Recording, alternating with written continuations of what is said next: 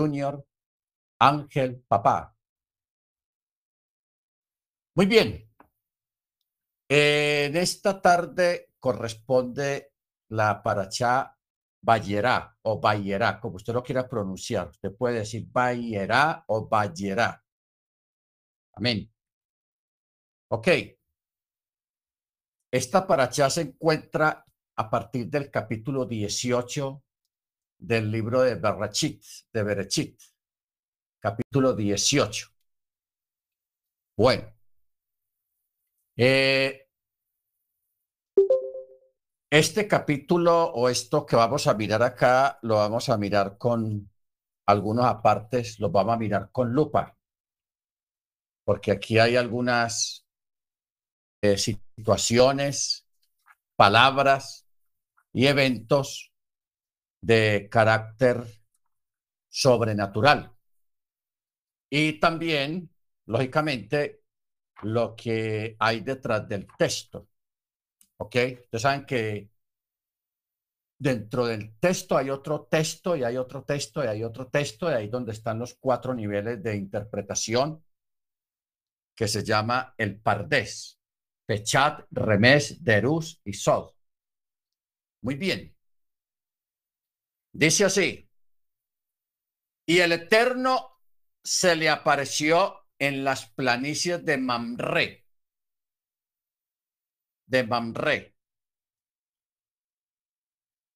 Eh, mientras él estaba sentado a la, a la entrada de la tienda al calor del día o sea, posiblemente mediodía, antes del mediodía. Bueno, ya aquí en este primer versículo, pues ya nos detenemos, porque eh,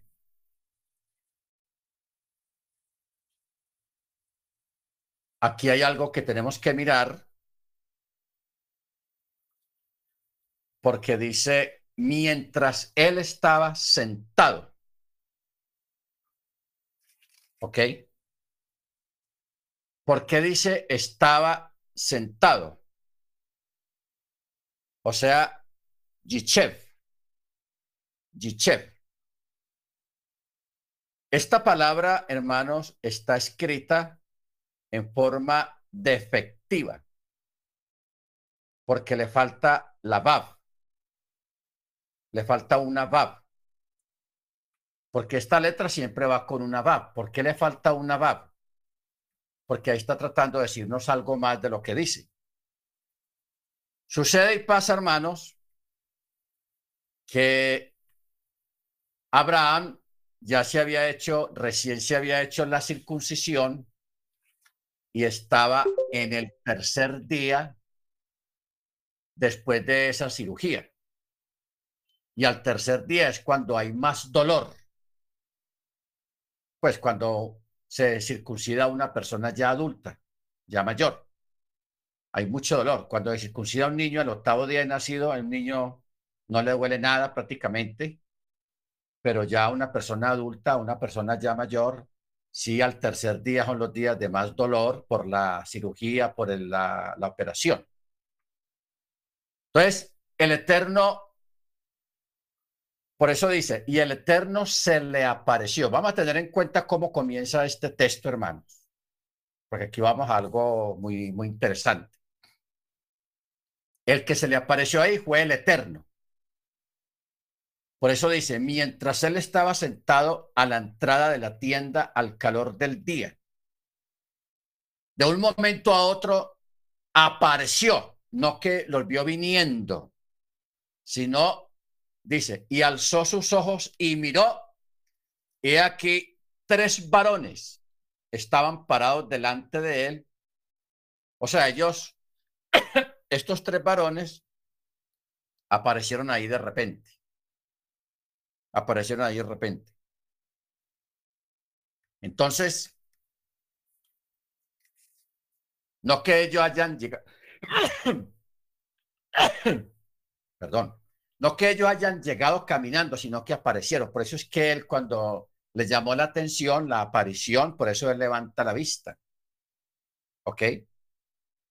Entonces, dice, viendo esto, so, viendo esto, la aparición esa que apareció delante de él, corrió al encuentro de ellos desde la entrada de la tienda y se prosternó en tierra y dijo, Adonai. Ahora, cuando usted lee en el texto hebreo, en el texto hebreo dice Adonai. Pero allá habían tres.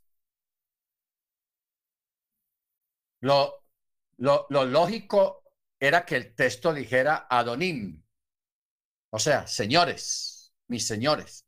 Pero él dijo Adonai. ¿Por qué? Porque él se dirigió al que estaba al centro de los tres, porque el que estaba al centro era el Eterno. Era una teofanía, eso se llama a, nivel teológico una teofanía, o sea, una manifestación humana del Eterno. ¿Ok? Una manifestación visible, porque el Eterno es espíritu. Por eso es que Abraham, quien es un hombre que tiene discernimiento de espíritu, él inmediatamente tuvo conexión con el que estaba en el centro, por eso él se humilló, se inclinó, se tiró a tierra y dijo Adonai. Yo sé que cuando usted lee la traducción, la traducción dice señores míos, pero él no dijo señores míos. Él dijo, Señor mío, dirigiéndose al que estaba en el centro. Si ahora he hallado gracia en tus ojos, te ruego que no pases de largo a tu siervo. ¿Ok? No pases de largo a tu siervo. Y dijo, será tomado ahora un poco de agua para que laven sus pies y recuéstense bajo el árbol. Recuéstese bajo el árbol. ¿Ok? Yo tomaré una hogaza de pan para que ustedes sustenten su corazón y después partirán, puesto que ustedes han pasado con su siervo. Y ellos dijeron, haz, como dijiste, como decimos nosotros. No, tranquilo, hágale tranquilo que nosotros esperamos, no se preocupe, muchas gracias. ¿Ok? Entonces, Abraham se apresuró, o sea, se fue hacia la tienda, hacia Sará, y le dijo, rápido, toma tres medidas de harina y sémola, amasa y haz panes. Y luego Abraham corrió hacia las reses, hacia el ganado, y tomó un ternero tierno y bueno, y lo dio al joven Ahí dice, lo dio al joven. Pero este joven era Ismael. Ese era el joven. Era Ismael. ¿Ok? Y este se apresuró a, a prepararlo. Luego tomó crema y leche y el ternero que había preparado y lo puso delante de ellos y él se quedó parado junto a ellos debajo del árbol y ellos comieron ellos comieron. Ahora, aquí viene una pregunta. Si los ángeles no tienen necesidad de comida, de comer, entonces, ¿por qué dice el texto que ellos comieron? ¿Ok? Los sabios dicen, ellos aparentaron comer. De aquí se aprende que una persona no debe de modificar las costumbres del lugar. ¿Ok? Entonces de ahí sale algo que nosotros llamamos educación. Educación.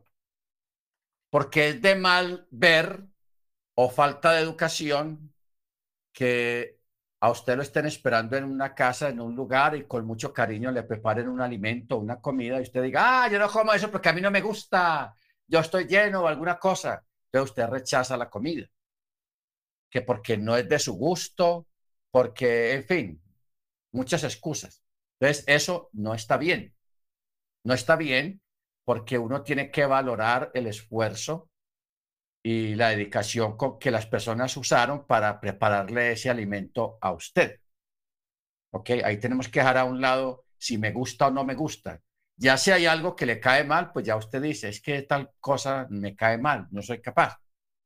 Hay una persona conocida que estos días descubrió, no que le cayó mal, sino que descubrió que el ñame, una, una, una especie de yuca o de papa que se da mucho en la costa atlántica, eh, esa persona como que es alérgica a ese producto. Entonces ella, primera vez que lo comía y la mandó, la, la, la, mandó al hospital, se enfermó.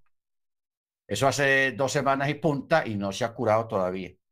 Ya todo está en tratamiento porque le dio una, una, un salpullido, le bajó las defensas, se le hinchó la cara, en fin, eso fue un desastre y, los médicos descubrieron que había sido eso. Entonces, esa persona descubre que es alérgico al ñame. ¿Ok? Porque todos, todos hermanos tenemos una alergia a algo. Todos tenemos una alergia a algo. Pero yo tengo alergia, yo soy alérgico al polen. Al, no, al un producto que extraen de la miel yo creo que es el polen, porque el polen lo muelen y lo ponen en granitos, que eso es muy nutritivo, muy bueno, pero a mí me, me manda al hospital. ¿Ok? Entonces, los ángeles, hermanos, ellos comieron por respeto y por educación, que nosotros debemos de aprender eso. Porque los ángeles pudieron haber dicho a Abraham, no, tranquilo, nosotros, usted sabe que nosotros lo que somos y nosotros no tenemos necesidad de comer, no me preocupe por eso. No, ellos no le dijeron así. Ellos le agradecieron, se sentaron y comieron. Entonces los sabios dicen que ellos como que aparentaron que comían, pero de todas maneras comieron. Ahora, de aquí sale otra pregunta. Porque ustedes saben que no se puede consumir, según la Torah, no se puede consumir leche y carne. Y aquí el texto dice que Abraham les preparó, primero mandó a, sacrificar el, el, ternero, ternero tierno, y luego tomó crema y leche y se los dio a comer a todos, a ellos tres. Crema y leche y carne. Y eso, nosotros sabemos de por sí que eso no se puede comer, no, no, no pondrán la carne de, de, de, la madre en, del ternero en, su madre y cosas así, como dice el texto, pero nosotros sabemos que la mezcla de carne y leche no es buena. Ya científicamente se descubrió que cuando una persona consume esa mezcla de carne y leche, cuando eso entra al organismo, eso hace que la, la sangre de la persona se ponga más espesa, no sea con la, lo líquido, la liquidez normal como líquido, sino que se pone más espesa. Y si esa persona tiene problemas de colesterol, de, de, de, venas taponadas por, por la grasa y todo eso, y una sangre bien gruesa, la persona se va, le da un paro, le da un ataque, le da... la persona se muere.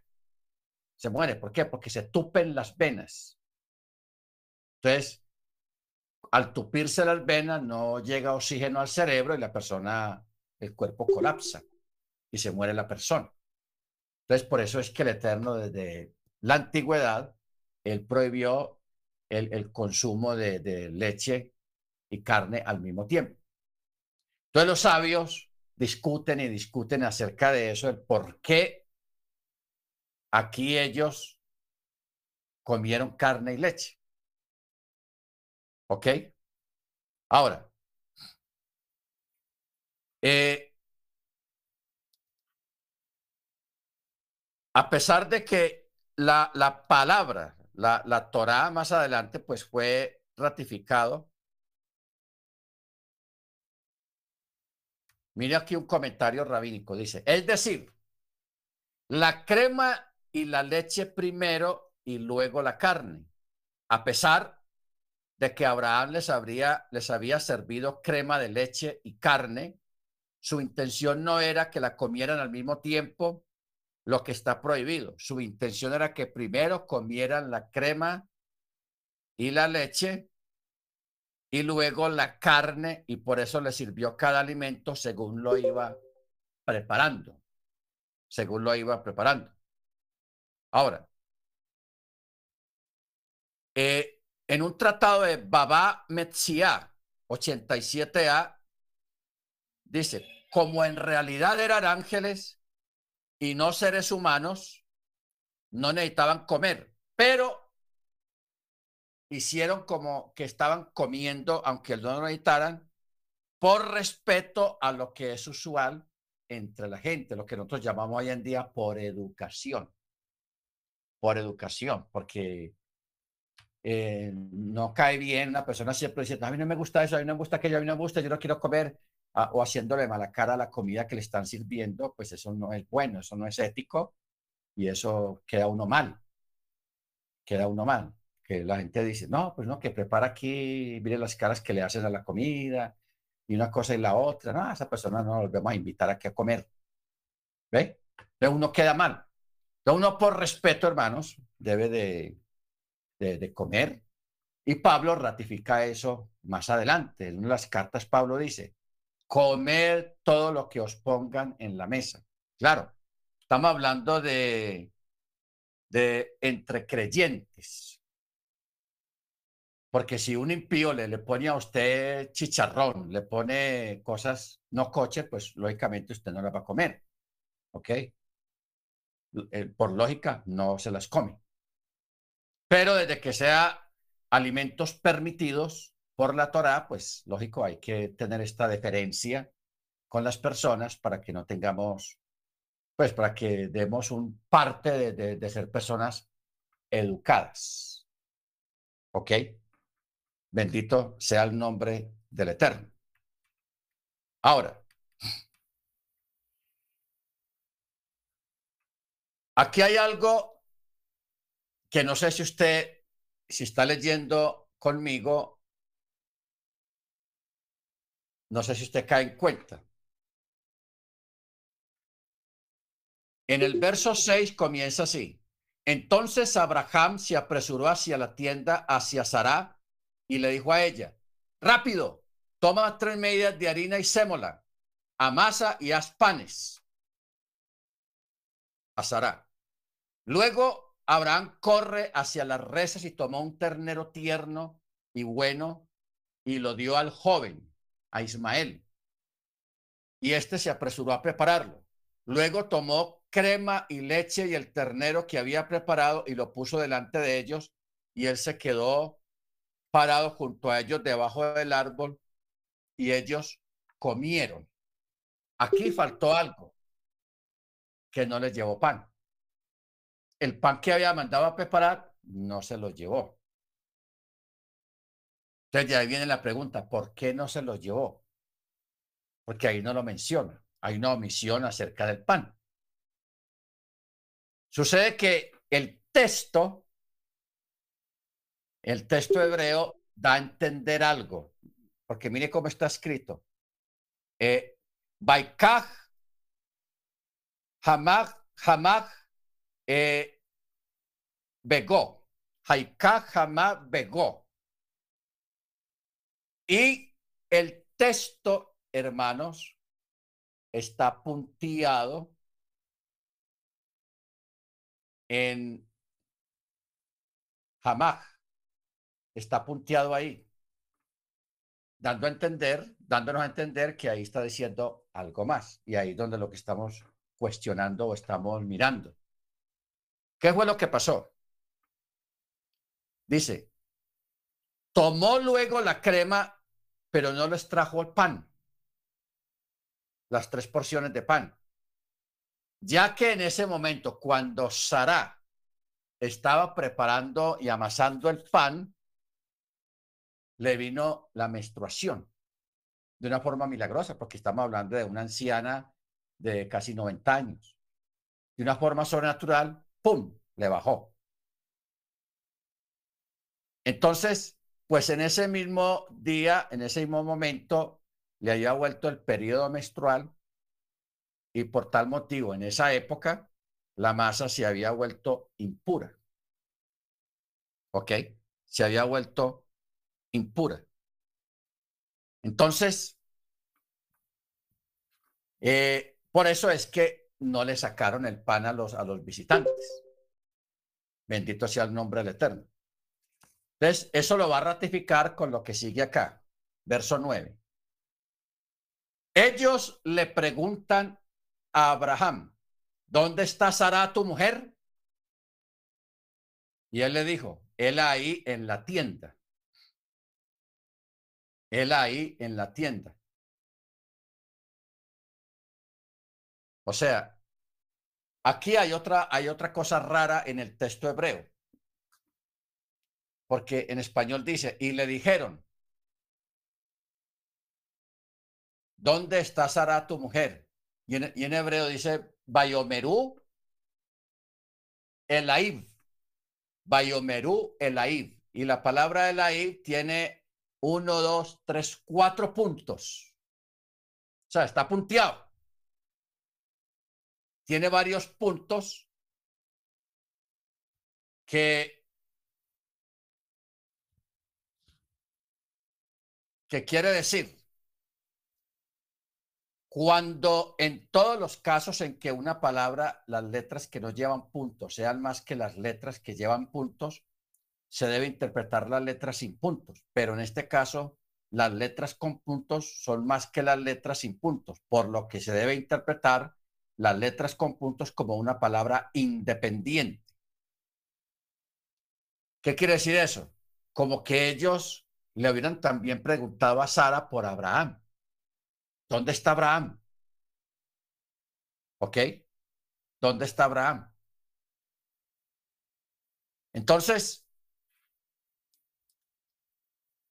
porque lógico, los ángeles, ellos sabían dónde estaba Sara. Ya uno le pregunta, si,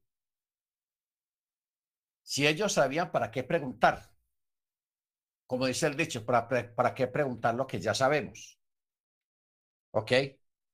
Lo que ocurre es que ellos deseaban enfatizar el recato con el propósito de hacerla querido, querida ante los ojos de su marido. ¿Ok? Ahora, también se dice que preguntaron con ella con el propósito de darle la copa sobre la cual habían bendecido. ¿Ok?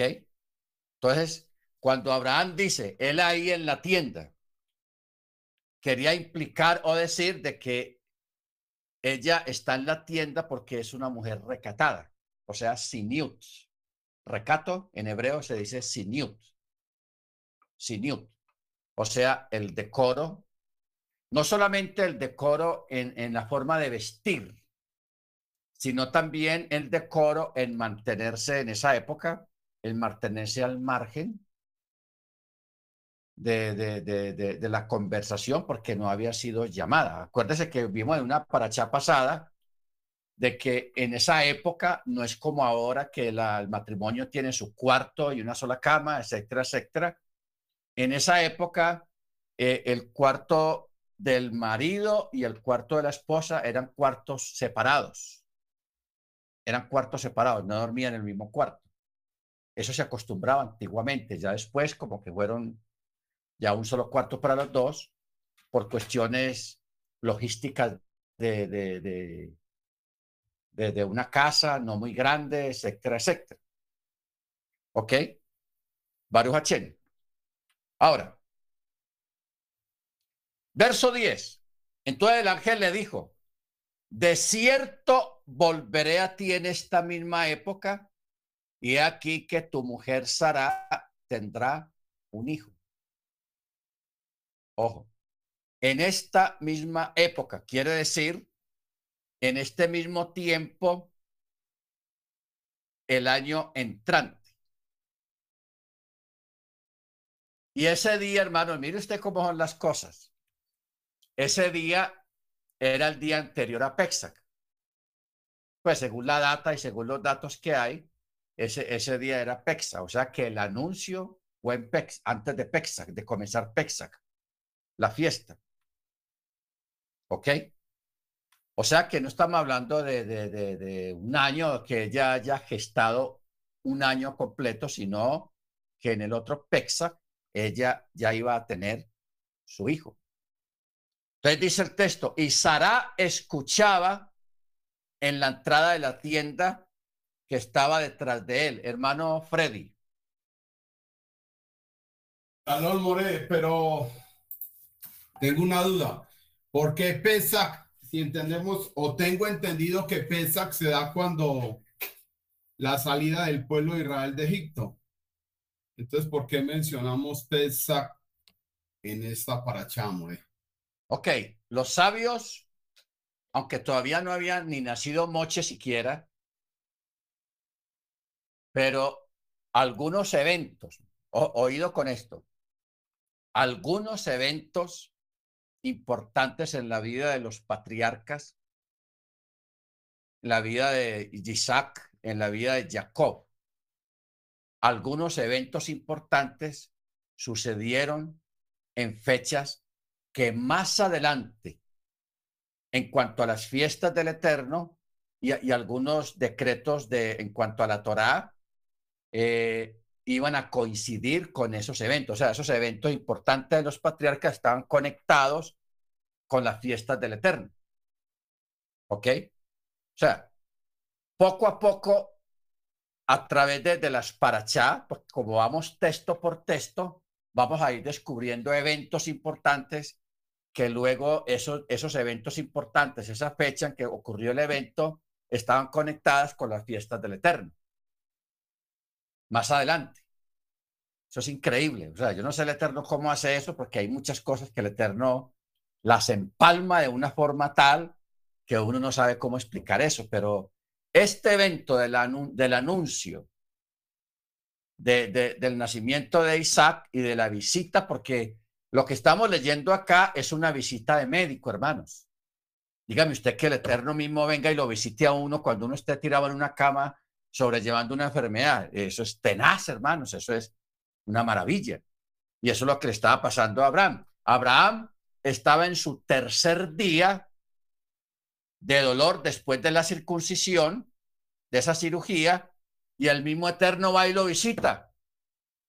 Visita de médico para darle semejante noticia. Yo creo que a Abraham se le fue el dolor de lo que tenía en su dolor por, semejante noticia.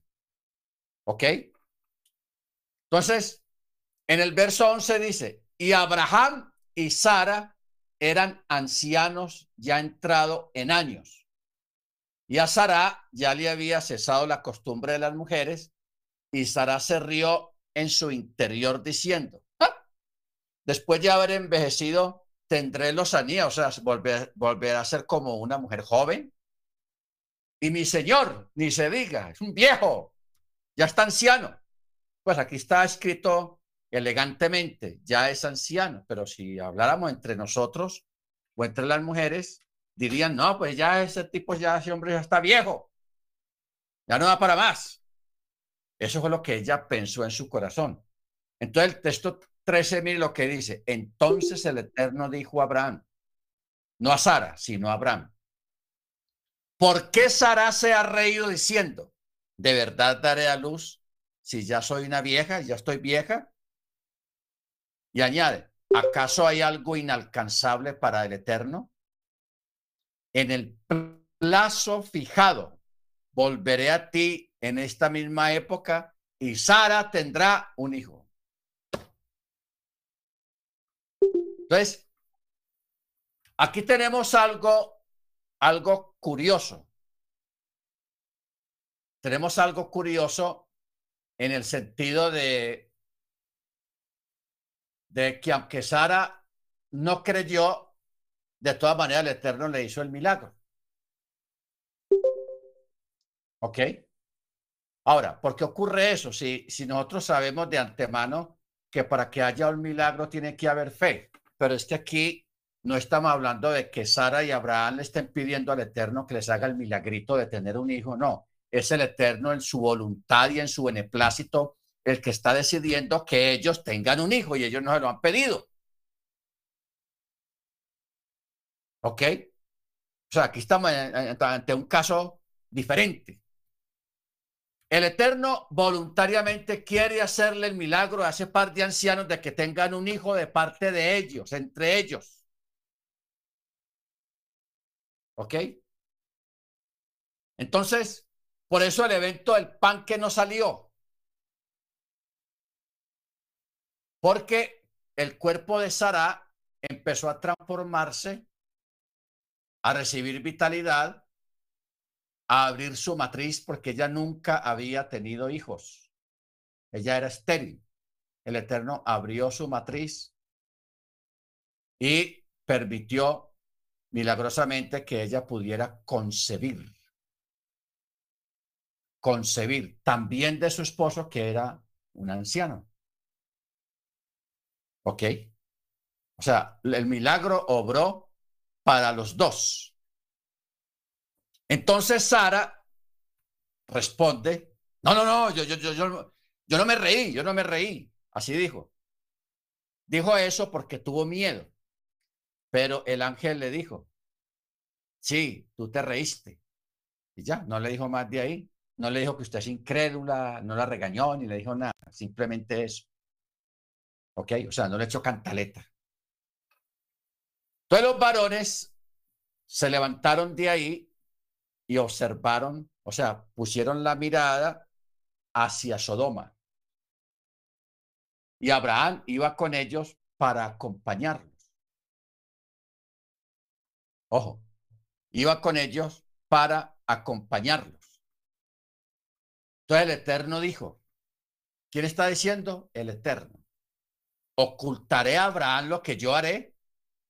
Si Abraham ciertamente se convertirá en una nación grande y poderosa, y en él se bendecirán todas las naciones de la tierra, pues he conocido porque él encomienda a sus hijos y a su casa después de él que guarden el camino del Eterno para hacer rectitud y justicia, a fin de que el Eterno traiga sobre Abraham lo que habló con respecto de él. Ok. Yo no sé si usted recuerda, bueno, eso más adelante lo vamos a ver, que en el evento aquel, cuando allá en Egipto, cuando Israel estaba en Egipto, que Moche vio que un egipcio estaba golpeando a un hebreo. Estaba golpeando a un hebreo. Entonces el texto dice que Moche miró para los dos lados, como quien dice, miró a ver si alguien, había alguien más por ahí que, que no viera o que viera. Entonces, como vio que no había nadie, según el texto, lo que uno entiende, él fue y defendió al hebreo y mató al egipcio, defendiendo al, israelita. Entonces él por eso pues fue acusado de homicidio, etcétera, etcétera. Pero vamos a concentrarnos en el, hecho de que él miró hacia los dos lados. ¿Qué fue, fue lo que él miró? Él no miró a los, a los lados literalmente. Como él tenía don profético ya, él miró al futuro de ese egipcio. Miró al futuro para ver si algún descendiente de ese egipcio en el, futuro buscara la Torá y buscara el mandamiento. Y él vio que ningún descendiente de ese egipcio iba a guardar mandamiento. Entonces, por eso él eh, lo golpeó y, el hombre murió. ¿Ok? Entonces, esto es lo que está diciendo acá. Lo que pasa es que la, lectura es como, como complicada, pero yo lo voy a, leer. Verso 15 dice, Sara negó diciendo, no me reí, porque tuvo miedo. Pero él le dijo, no, sino que te reíste. Los varones se levantaron de ahí y observaron en dirección a Sodoma y Abraham iba con ellos para acompañarlos. Y el Eterno dijo, ocultaré a Abraham lo que yo voy a hacer. Si Abraham ciertamente se convertirá en una nación grande y poderosa, y en él se bendecirán todas las naciones de la tierra. Pues lo he conocido, mire cómo dice, pues lo he conocido porque él encomienda a sus hijos y a su casa después de él a que guarden el camino del Eterno para hacer rectitud y justicia a fin de que el Eterno traiga sobre Abraham lo que habló con respecto de él.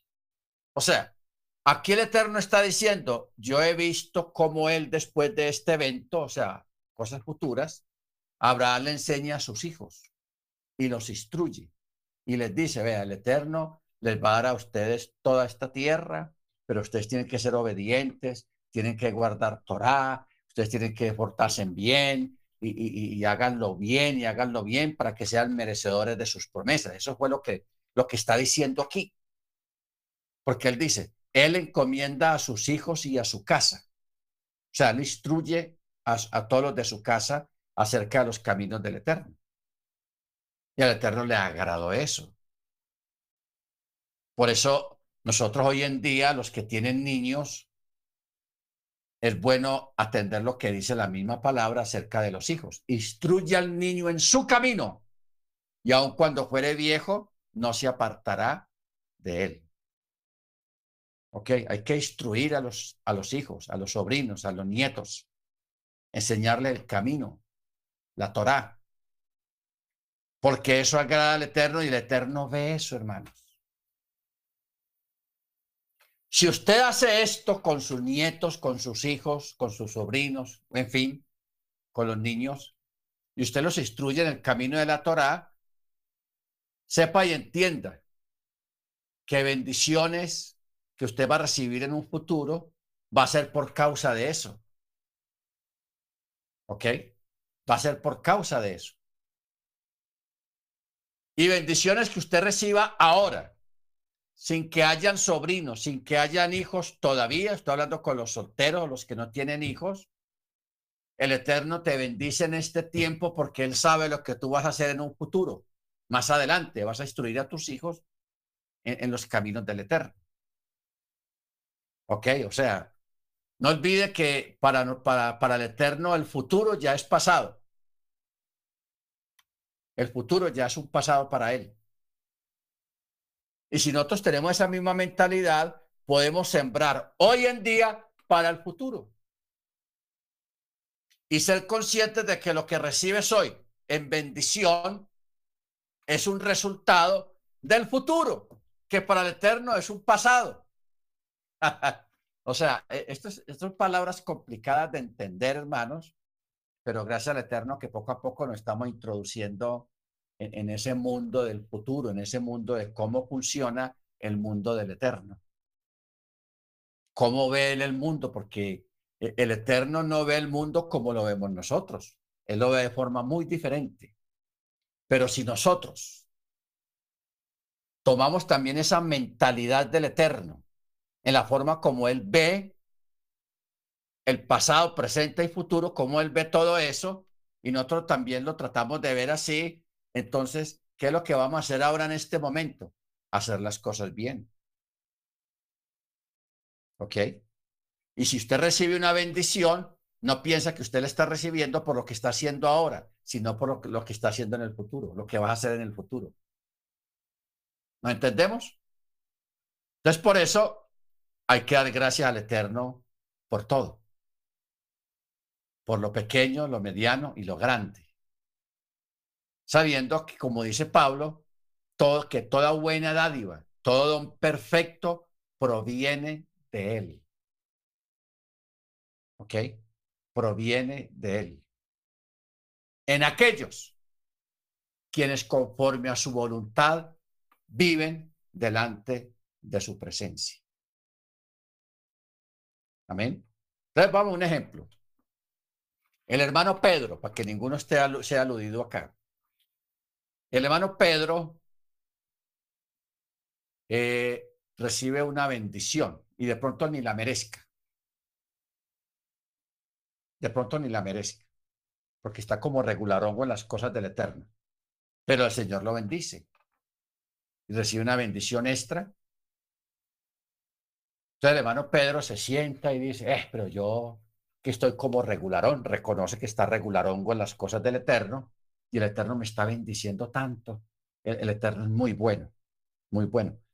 Lo que el hermano Pedro no sabe es que cinco años más adelante, después de, de ese evento, de esa situación, él va a hacer algo muy bueno, él va a enseñarle a unas personas las raíces hebreas, la Torá, los va a guiar a la Torá y todo eso, y él va a hacer unas cosas dentro de cinco años. Pero mire usted que antes de que él haga esas cosas que son buenas y que agradan al Eterno, ya el Eterno lo está bendiciendo antes de que él las haga. ¿Entendemos eso, hermanos? Eso es lo que el Eterno está diciendo aquí, hermanos. Él está hablando en tiempo futuro, porque mire cómo dice, verso 19, pues lo he conocido, que encomienda a sus hijos y a su casa después de él, que guarden el camino del Eterno.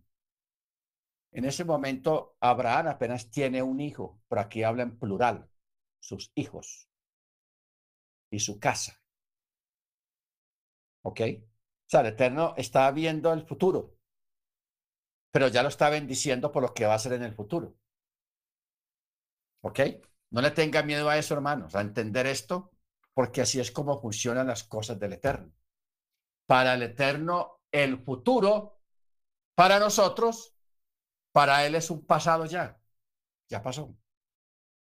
Y el pasado puede ser el futuro. Y el presente puede ser un pasado, puede ser un futuro para Él. Y hay un texto, yo le he dado varias veces, pero no está de más decirlo para que usted sepa que esto no es, no es un pensamiento filosófico. More, es, lo que usted decía del tiempo, del tiempo y el espacio del, del eterno en la, en la clase pasada. Amén. Eso es bueno que vayamos entendiendo esa parte. Eclesiastés capítulo 1.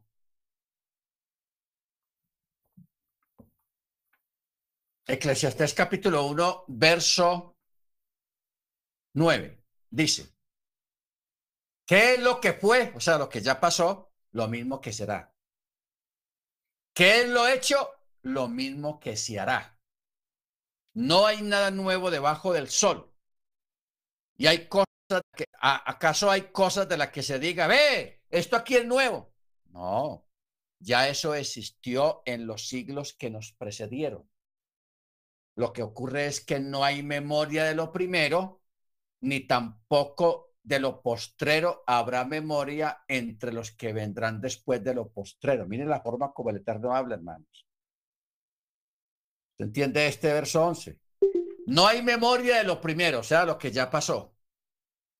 Pero tampoco de lo postrero habrá memoria entre los que vendrán después de los postreros. O sea, más allá de lo más futuro. Más futuro de lo futuro. Como dice una persona, esto está más bueno que un bueno. ¿Ok? Más futuro, más allá del futuro futuro. Eso es lo que está diciendo acá. Ni tampoco de lo postrero habrá memoria entre los que vendrán después de lo postrero. ¿Ok? La clave es que el Eterno borra muchos eventos, los ha borrado de la memoria del ser humano. Baruch Entonces estamos entendiendo. Porque Abraham encomienda a sus hijos y a su casa después de él que guarden el camino del Eterno para hacer rectitud y justicia a fin de que el Eterno traiga sobre Abraham lo que habló con respecto de él.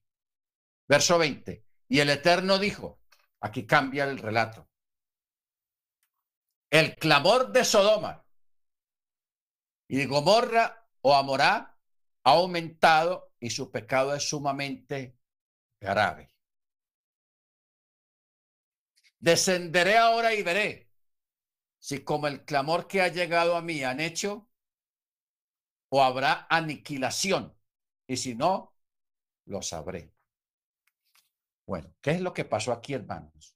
¿Por qué el Eterno aquí anda disgustado con Sodoma y Gomorra? Eh, sucede que en estas ciudades de la llanura, ellos crearon leyes malas. Y, y, entre esas leyes habían unas leyes anti-inmigrantes. O sea, no querían tener extranjeros ahí. Eran anti-inmigrantes. Entonces crearon leyes contra esos países, contra, perdón, contra esos, uh, contra los inmigrantes, contra los extranjeros. Entonces, lo que pasó fue, hermanos, que colmó la copa del Eterno, la ira,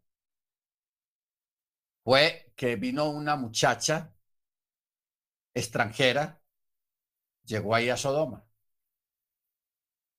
Entonces, ella vio el ambiente pesado y dijo, no, nadie me quiere ayudar, nadie me quiere dar trabajo, ¿qué pasa aquí? Entonces le dijeron, no, es que aquí hay una ley así, así, de esta manera, de que cualquiera que ayude a un inmigrante, le rente o le alquile o le dé trabajo o le dé comida, le quitan todo lo que tiene a la persona que haga esto y lo sentencian a muerte. Le pueden quitar todo y lo sentencian a muerte. Para que los inmigrantes no se queden y se vayan.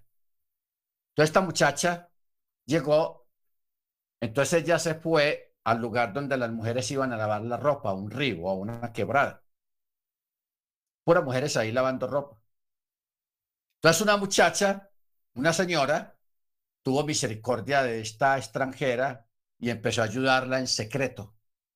Les llevaba comidita, les llevaba ropa y así. La ayudaba en secreto porque ya sabía el peligro que corría. Parece que la descubrieron, la descubrieron, le hicieron un juicio, le quitaron su casa, todo lo que tenía y la condenaron a muerte. La muerte, esa condena a muerte, la forma de morir de, este tipo de condenados no era nada bueno. A la persona en una estaca fuera de la ciudad, la amarraban ahí, sin ropa, completamente desnuda, y le rociaban miel en todo el cuerpo. Miel. Entonces, claro, ahí se venían las abejas, las avispas, todo tipo de animales limañeros limanias para comerse en la miel y al mismo tiempo pues picaban a la persona que tenía la miel en su cuerpo. Eh, una persona en este tipo de tortura, porque eso era una tortura, duraba por ahí entre tres y cuatro días, dependiendo de la fuerza de la persona, la fortaleza.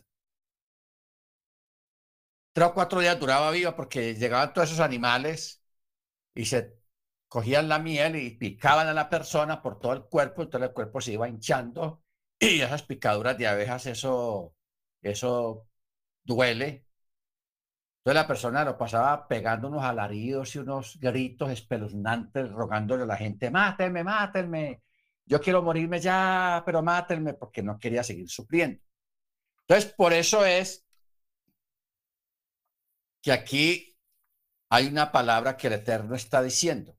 Verso 21. Descenderé ahora y veré si como el clamor que ha llegado a mí, ¿qué, qué, qué clamor? Los gritos espeluznantes que daba esta mujer pidiéndole a la gente que la mataran más bien. Mira, pásenme una espada y mátenme, pero yo no quiero, no, quítenme este sufrimiento. Eso llegó hasta la presencia del Eterno, primero porque era una mujer inocente era inocente. No había cometido ningún delito. Su único delito fue llegar ahí a esa tierra, a ese territorio, y ya. Entonces, eh, en este caso eran las dos mujeres, la que ayudaban y la que ayudó, o sea, la, la, la, la, nativa de ahí de Sodoma.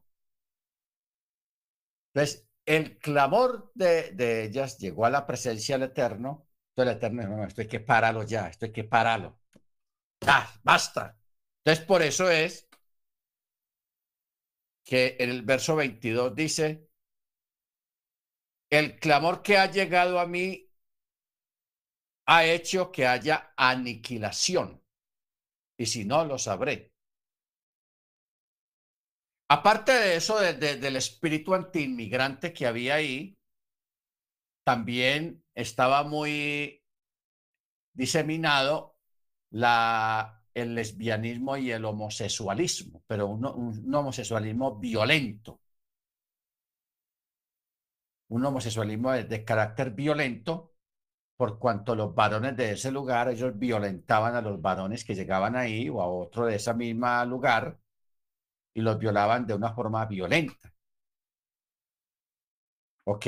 O sea, había mucha maldad en, esa región entonces, por eso el verso 22 dice, los varones se volvieron de allí y marcharon hacia Sedón.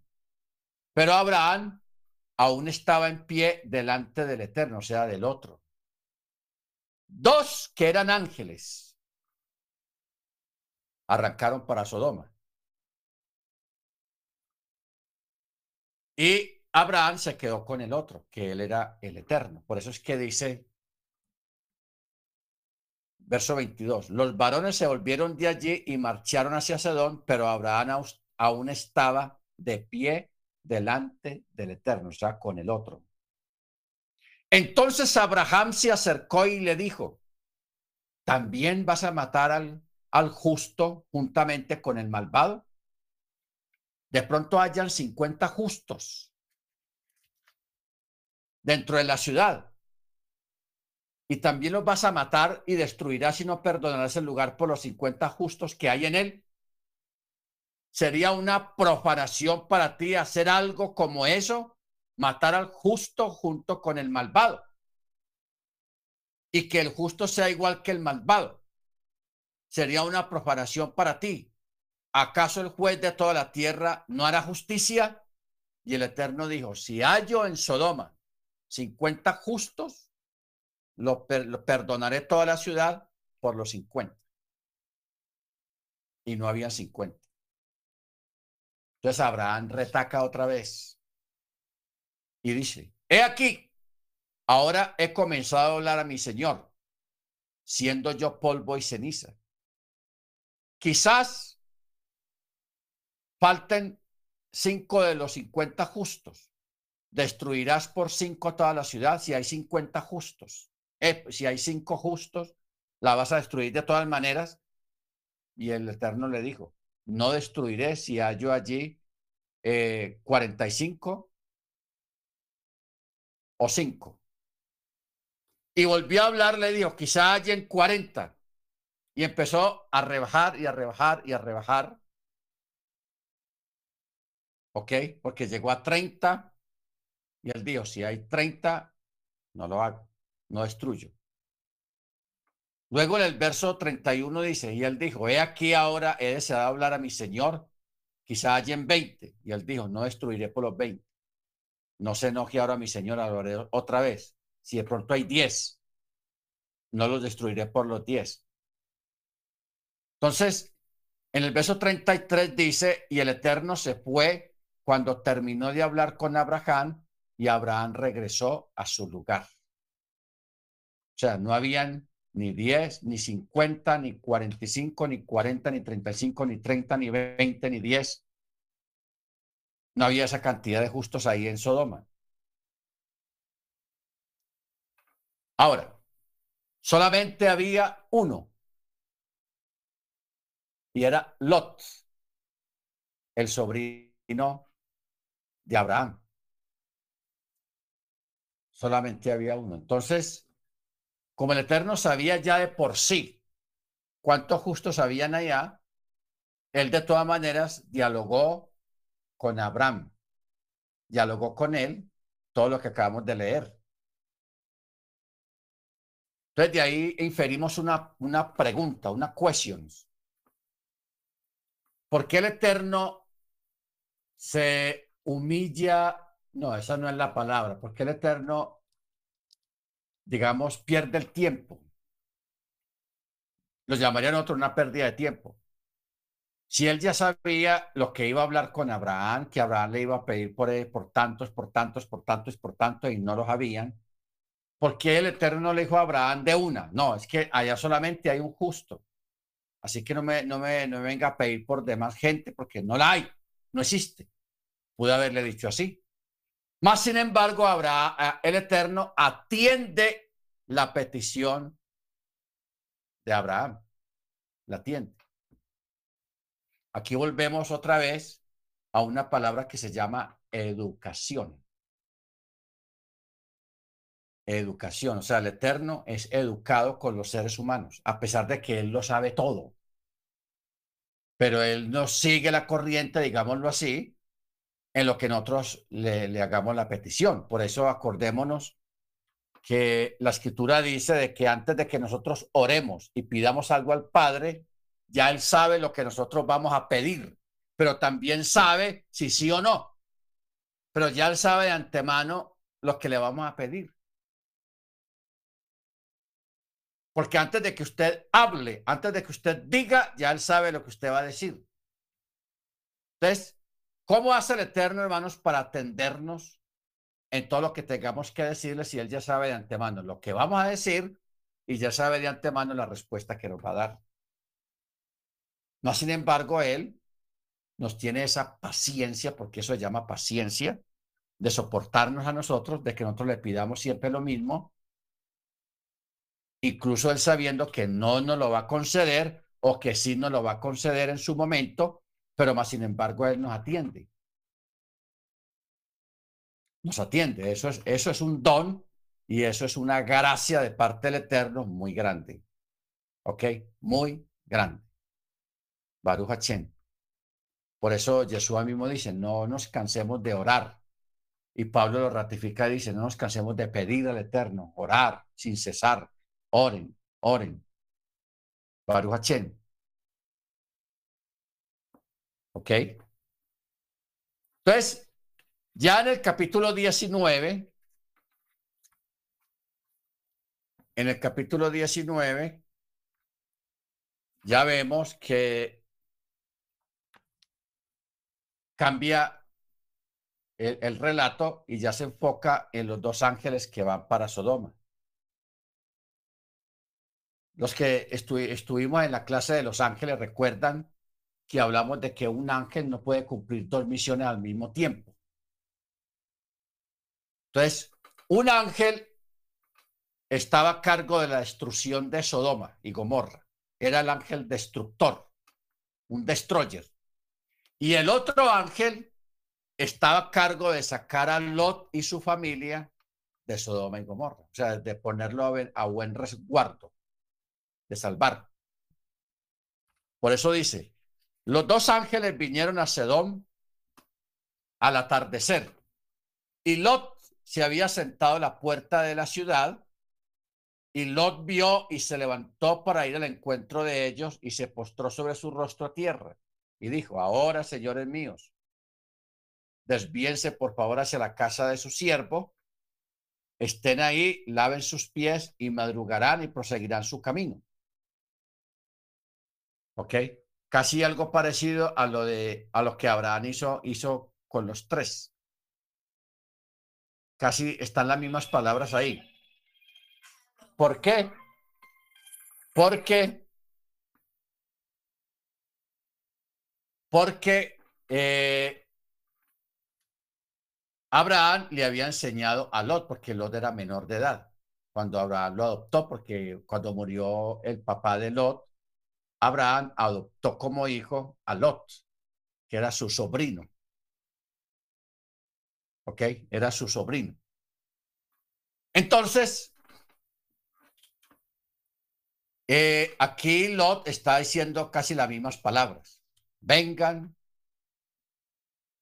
eh, vengan a mi casa, laven sus pies y mañana amanecen en mi casa y mañana siguen su camino.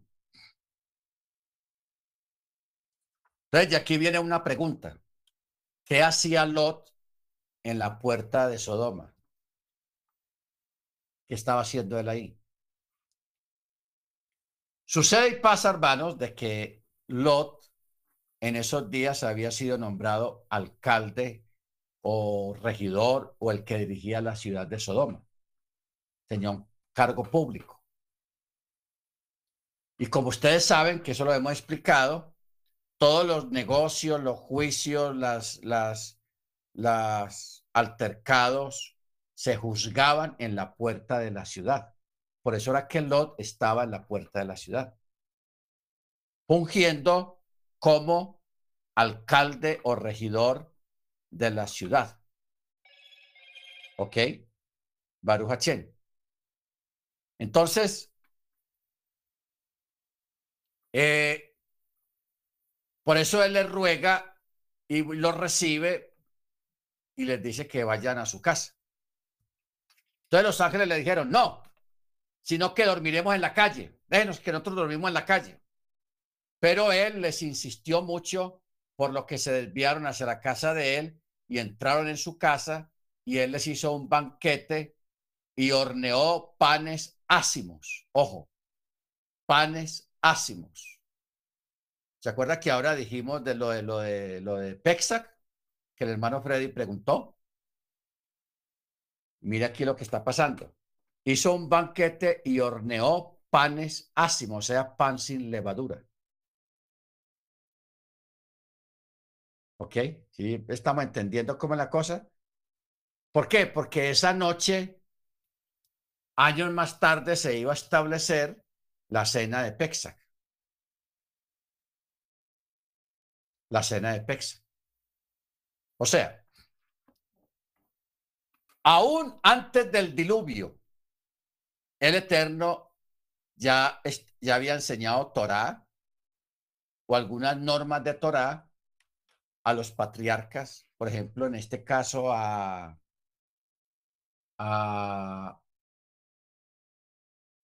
Enoch, a Matusalén, luego a Noah, le transmitió mucha enseñanza, los sacrificios y todo eso. Luego aquí Abraham, ya Abraham tenía mucho conocimiento de Torah y ya hacía algunas cosas que tenían que ver con la Torah. No el sacerdocio, porque el sacerdocio es una cosa muy diferente, pero sí algunas normativas de Torah. ¿Ok? Entonces, por eso es que uno lee cosas de Torah antes del Sinaí. La circuncisión, a los sacrificios, aquí los panes ácimos, un montón de, reglamentos que ya existían de la Torá.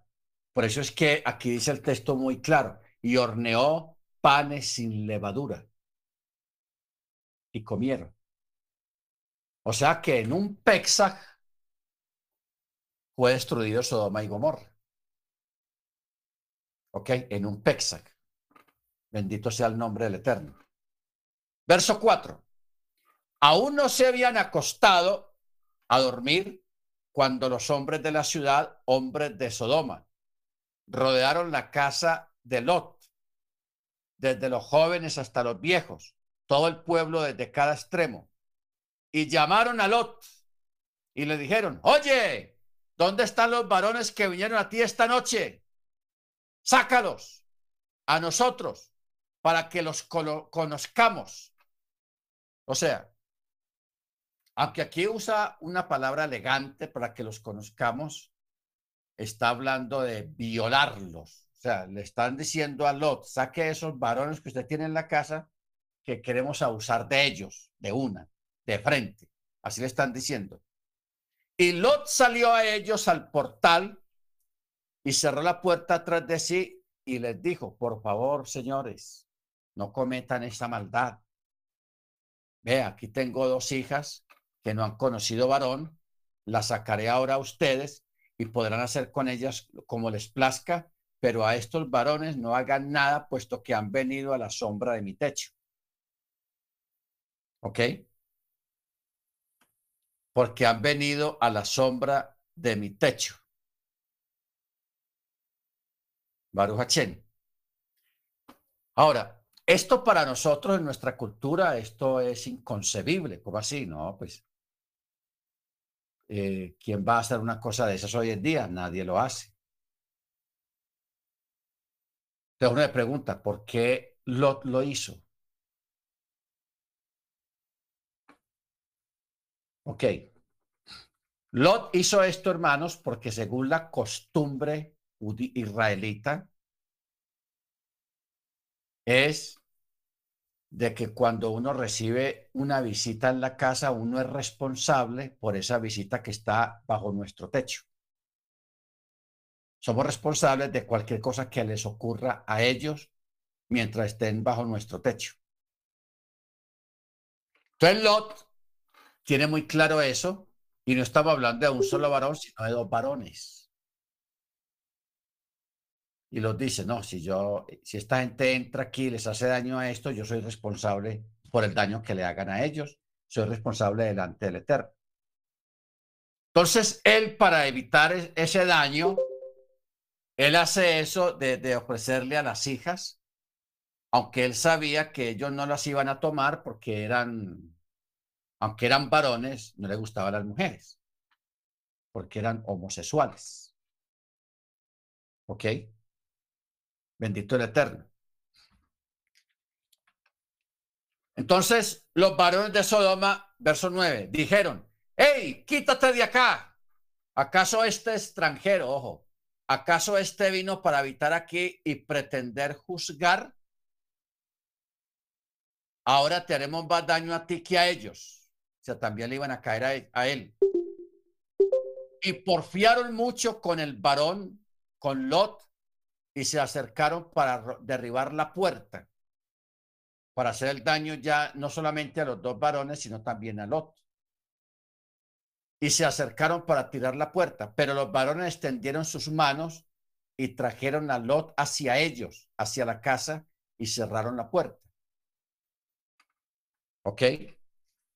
Y a los hombres que estaban a la entrada de la casa hirieron con ceguera desde el pequeño hasta el grande y ellos se fatigaban buscando la puerta. O sea, los ángeles para ganar tiempo de una forma sobrenatural cegaron a todos esos varones que estaban allá afuera, que querían hacer daño, se volvieron todos ciegos. Entonces, estos empezaron a palpar buscando la puerta porque se les perdió porque estaban ciegos. Entonces, por eso dice, hirieron con ceguera desde el pequeño hasta el grande y ellos se fatigaban buscando la puerta. Y los varones dijeron a Lot, ¿a quién más tienes aquí? a un yerno o hijos o hijas tuyos. O todo aquel que tengas en, la ciudad, sácalo de este lugar. Pues nosotros vamos a destruir este lugar porque el clamor ha aumentado ante el Eterno y el Eterno nos ha enviado para destruirla. Entonces Lot salió y habló a sus yernos, o sea, los que estaban comprometidos con sus hijas, no estaban casados todavía estaban comprometidos, porque él había dicho que aquí mis hijas que no conocen varón, o sea, están comprometidas. Entonces les dijo, levántense, salgan de este lugar, pues el Eterno la va a destruir. Pero a los yernos les pareció que Lot estaba bromeando o estaba loco. ¿eh? Allá el suegro se volvió loco. Que Dios va a destruir esto acá. Ah, y no creyeron.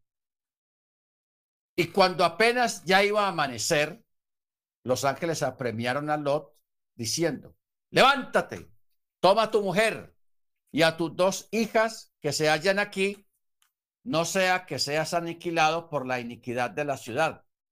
Pero él se demoraba. ¿Por qué se demoraba Lot? Porque tenía mucha riqueza. Y la mujer también. Entonces estaba entretenido, eh, va a llevar esto, va a llevar aquí, vea, no puedo dejar esto, no puedo dejar aquello. Entonces los ángeles dijeron, no, ahora verás, pues este, ¿ah?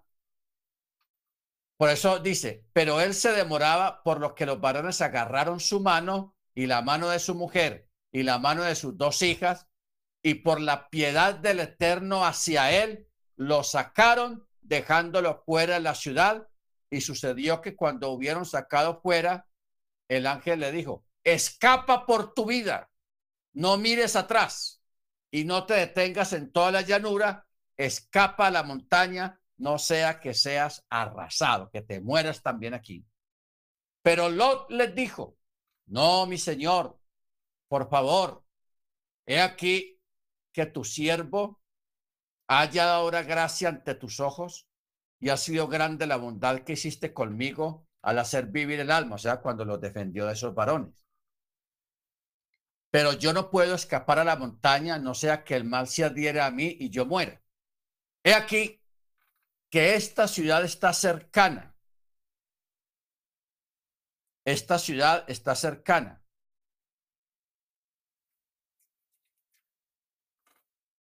Y allá, y es pequeña, escaparé allá ahora. ¿Acaso no es pequeña y podrá vivir mi alma? Y él le dijo, he aquí que he aceptado tu ruego también en esto. No trastornaré la ciudad que has dicho. Apresúrate, escapa allí, pues no podré hacer nada sino hasta que llegues allá. Por hecho, llamó el nombre de esa ciudad Soar. Y el sol había salido sobre la tierra cuando Lot llegó a Soar. Y el Eterno había hecho llover sobre, sobre Sodoma y Gomorra azufre y fuego, azufre y fuego del Eterno desde los cielos. O sea, primero vino una lluvia. ¿Qué tiene que ver la lluvia con el azufre y el fuego? de que en esa región donde está Sodoma y casi no llueve. Entonces el Eterno, como para darles una oportunidad de arrepentirse a esa gente que se asustaran por el fenómeno de la lluvia, para dar la oportunidad de arrepentirse, pero la gente no se arrepintió.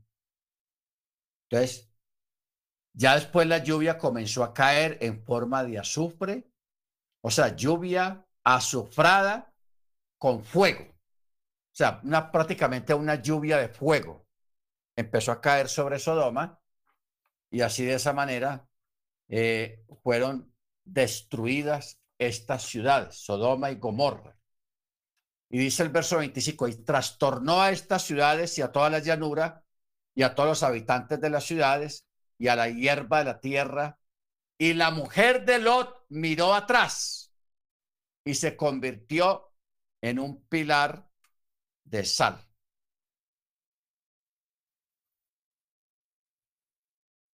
Ahora, ¿por qué se convirtió en un pilar de sal? Porque ella había pecado por medio de sal y por eso mismo también fue castigada por medio de la sal. Porque Lot le había dicho, dales un poco de sal a estos huéspedes pero ella había respondido, también esta mala costumbre de dar de comer a los forasteros, tú deseas imponer en este sitio.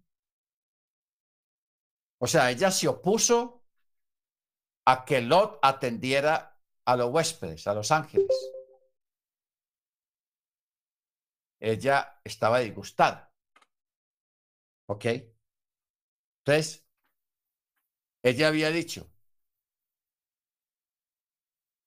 Porque el, Loli había dicho, dales un poco de sal, o sea, dale una comida con sal a estos huéspedes.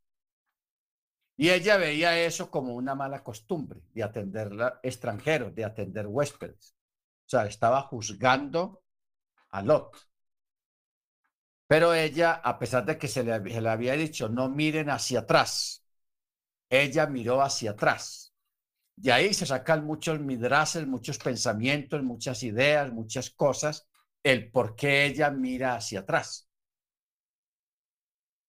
Entonces uno decía, no, porque ella tenía muchas riquezas y le tocó dejar todo eso ahí atrás y miró hacia atrás como, como anhelando, como, como, ay, qué pesar se me quedó tal cosa, se me quedó tal diadema, se me quedó tal cadena de oro, se me quedó esto, se me quedó el perfume, se me quedó, en fin,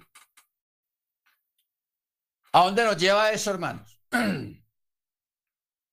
A lo que Yeshua dijo allá en Mateo 24.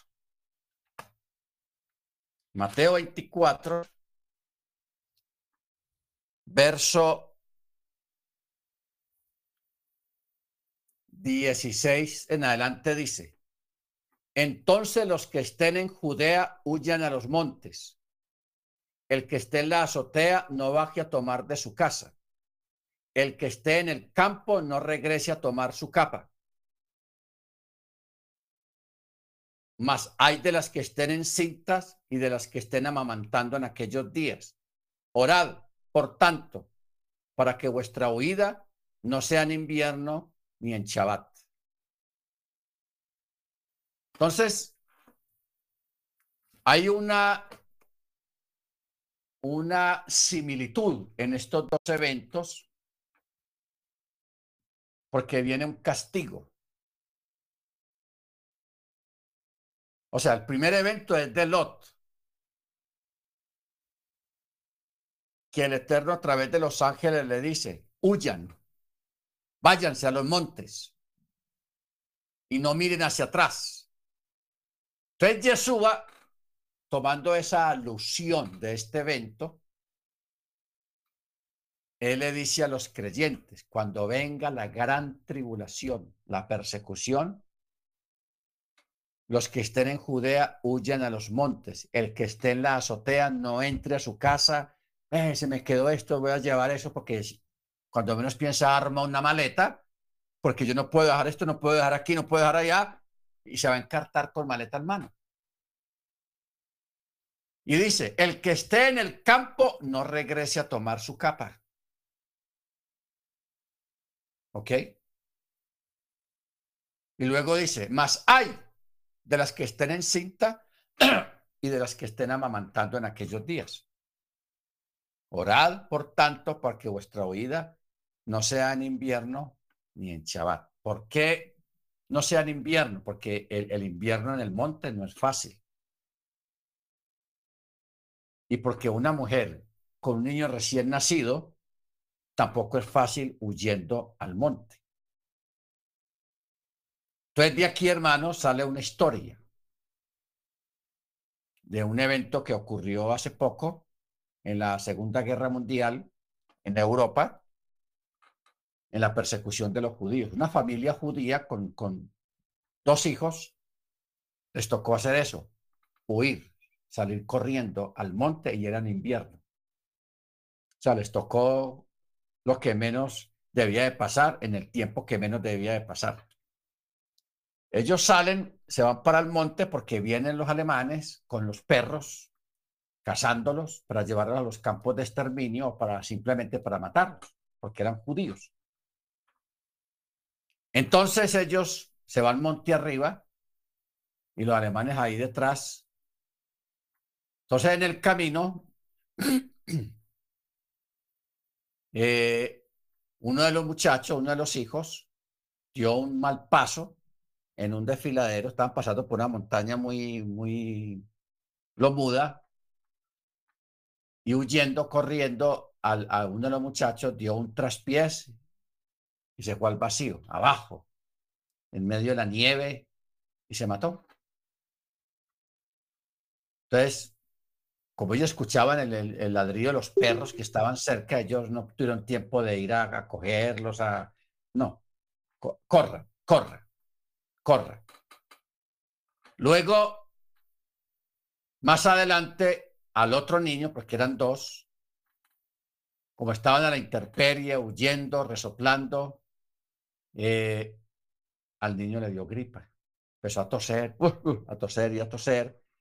Y como no había forma de darle algo caliente, de dar un tratamiento, le dio pulmonía, luego le dio neumonía y el muchachito se murió también. Este, el papá, como buen judío, él tenía la costumbre de hacer sus oraciones en la mañana. Ah, y siempre le daba gracia al Eterno, que estaba siendo perseguido, estaba bajo persecución y bajo asedio, él oraba al Eterno. Y ese día se levantó y, oró al Eterno, Señor, gracias porque tú eres muy bueno, pero no le mencionó nada de los hijos que había perdido. Y siguió huyendo, porque los perros estaban ahí cerca, escuchaban los ladrillos de los perros.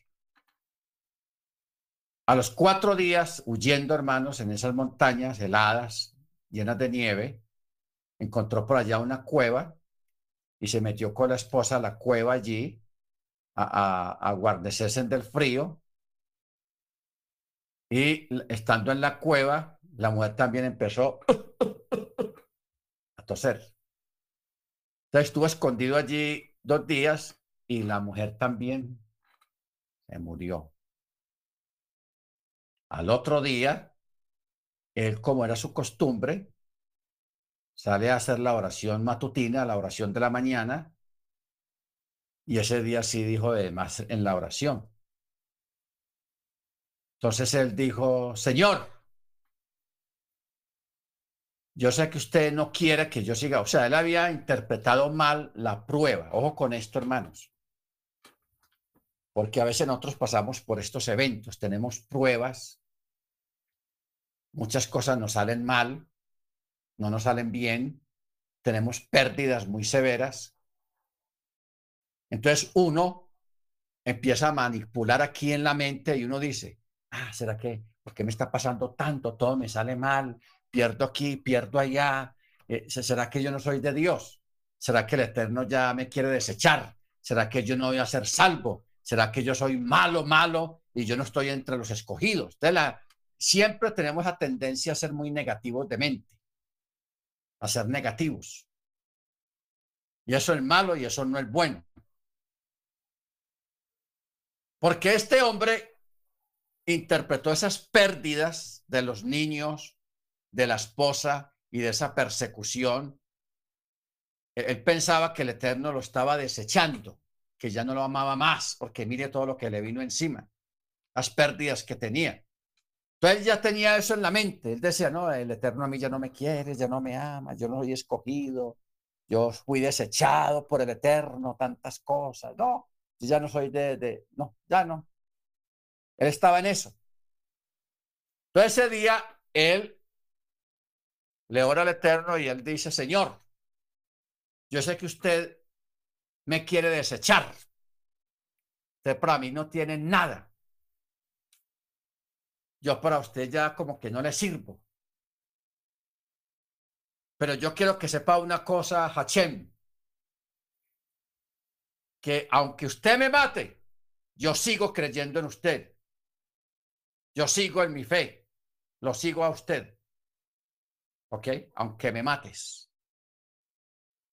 Entonces, esto, hermanos, es un gran acto de, de contrición, de fe, de una persona que a pesar de las circunstancias, él mantiene firme su fe, su esperanza.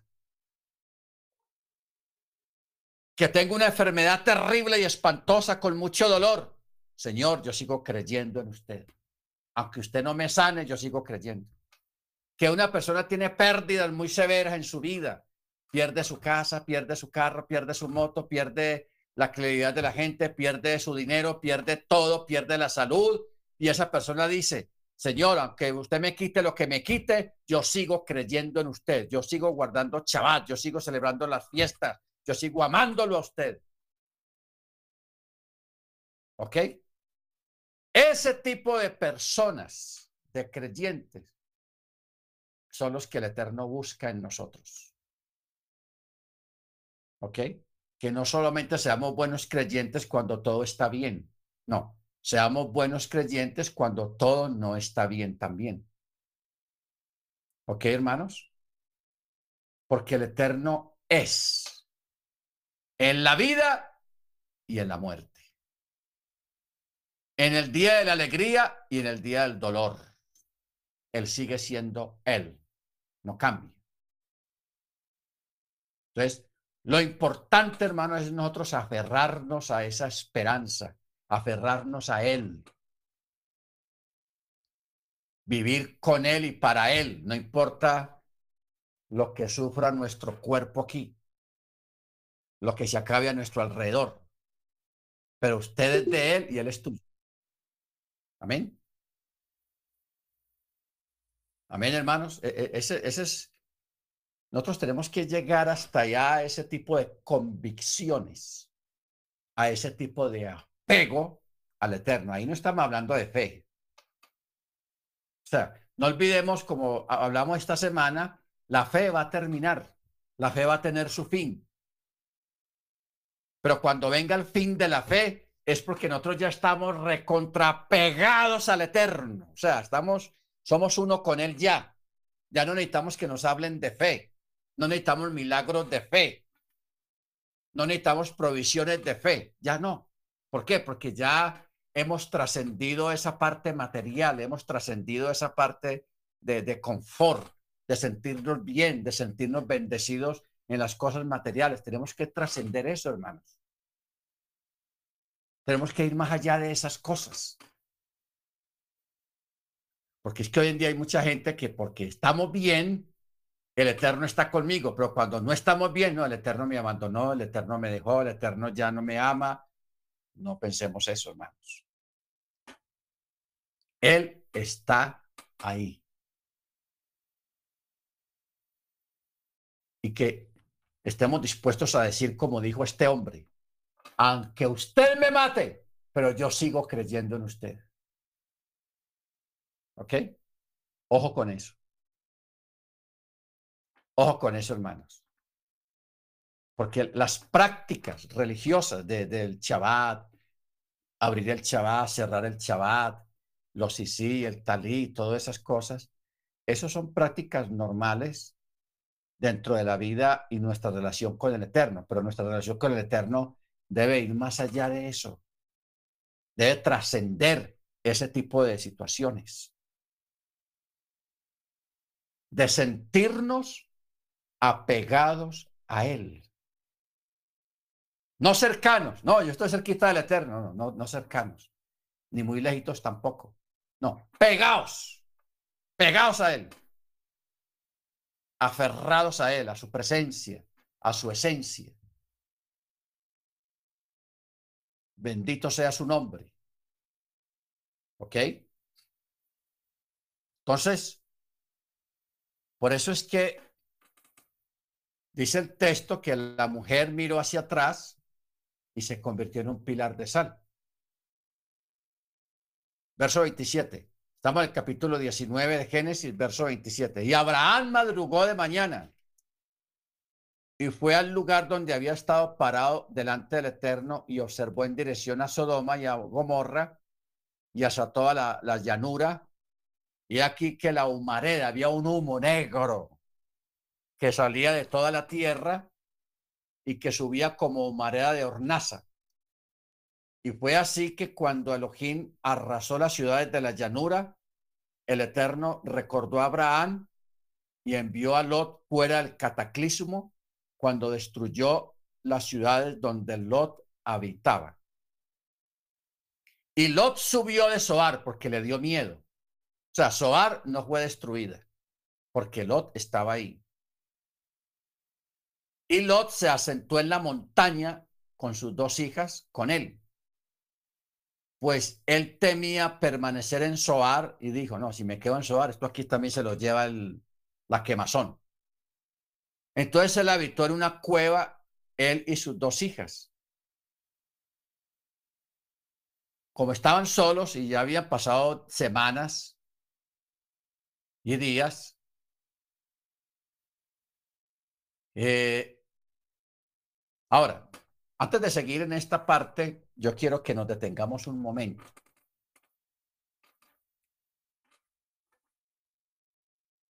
Eh, nosotros tenemos que ser conscientes de nuestro lugar en la presencia del Eterno.